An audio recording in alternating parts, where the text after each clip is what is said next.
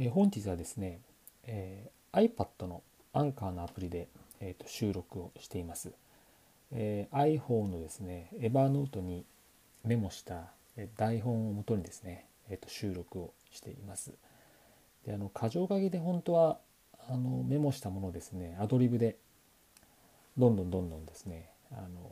話していければいいんですけれどもなかなかあのそういうことができなくてですねついついあの台本自体があの長文になってしまっています。あの本日はですね僕があの影響を受けた人の一人であるですね高城剛氏にですねついてちょっと話したいなと思ってるんですけども、えっと僕があの高城さんをですね知ったのですね、えっと10年弱前にですね、えっと出演彼が出演した「アナザースカイ」っていうの金曜日の夜にある番組がありましてでその子でですねであの彼がバルセロナを拠点に、まあ、トランク一つで世界中を旅している、まあ、生活を見てですねそれ以来、えー、高城さんをずっとウォッチしていたりとかします。メルマガとか、えーと、講演会とかも行ったりしています。であの高城さんがですね2011年出した割と最初に近い本だと思うんですけども「えー、私の名前は高城剛住所不定職業不明」というまあまあまあのタイトルの方があるんですがこれ結構ですね影響を受けまして、えー、と基本的にはあの本は Kindle で読んでですね読んですけどこれはあの紙でずっと残している、まあ、貴重な本だったりとかします。であのその当時の自分っていうのはあの、まあ、3040歳ぐらいかな、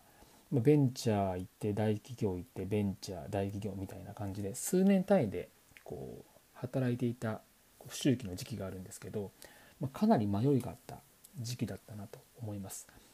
今思えばよく、えー、精神的に持っていたなという感じですね。今の自分だったら到底多分無理だと思います。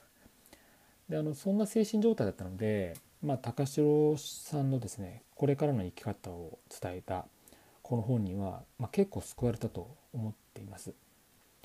で僕があの彼から影響を受けた生き方のキーワードはいくつかあるんですけど、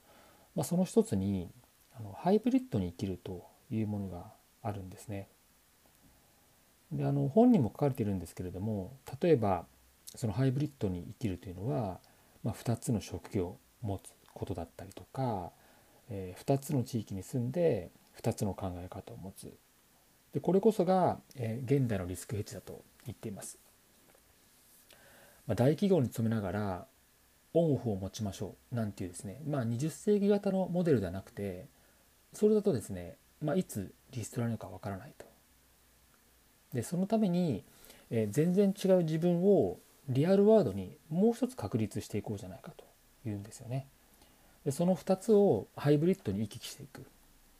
でこれを彼はとても、えーまあ、推奨していたりとかしています。実際その高城さんがまあ何て言うんでしょうねまあクリエイターでありカメラマンであり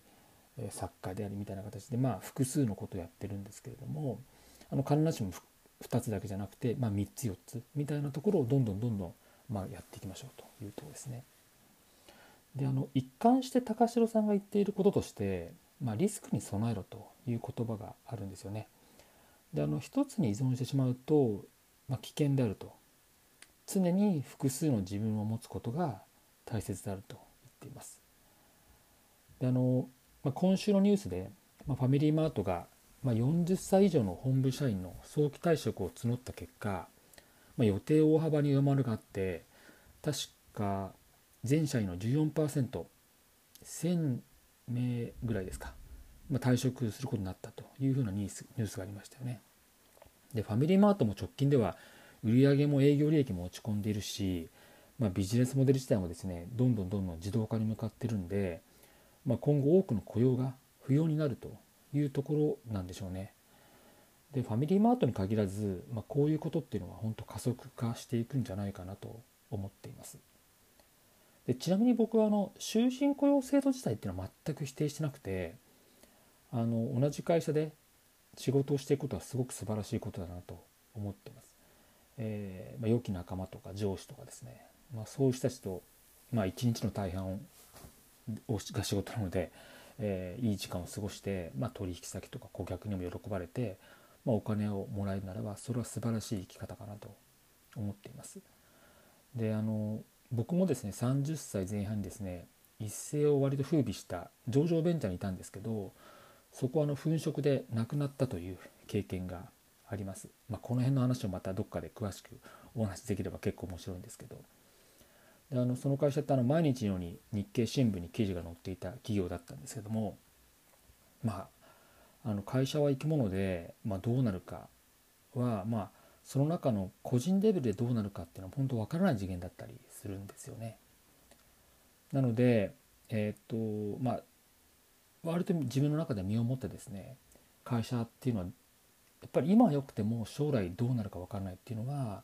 結構こう実感として強くあの持っていたりとかします。で改めて、まあ、2つの職業を持ったり2つの地域に住んで2つの考え方を持つハイブリッドに人格を使い分けていく、まあ、僕自身もまだ一人法人として、えー、ある種コンサル事業が割と主だったりするんですけれどももっと収益源を多面的に増やしていったりとか仕事と趣味の掛け合わせなのか分かりませんけどもっともっとハイブリッドに生きていかなきゃいけないなと毎日思ってます。本日はここまで。ではまた明日。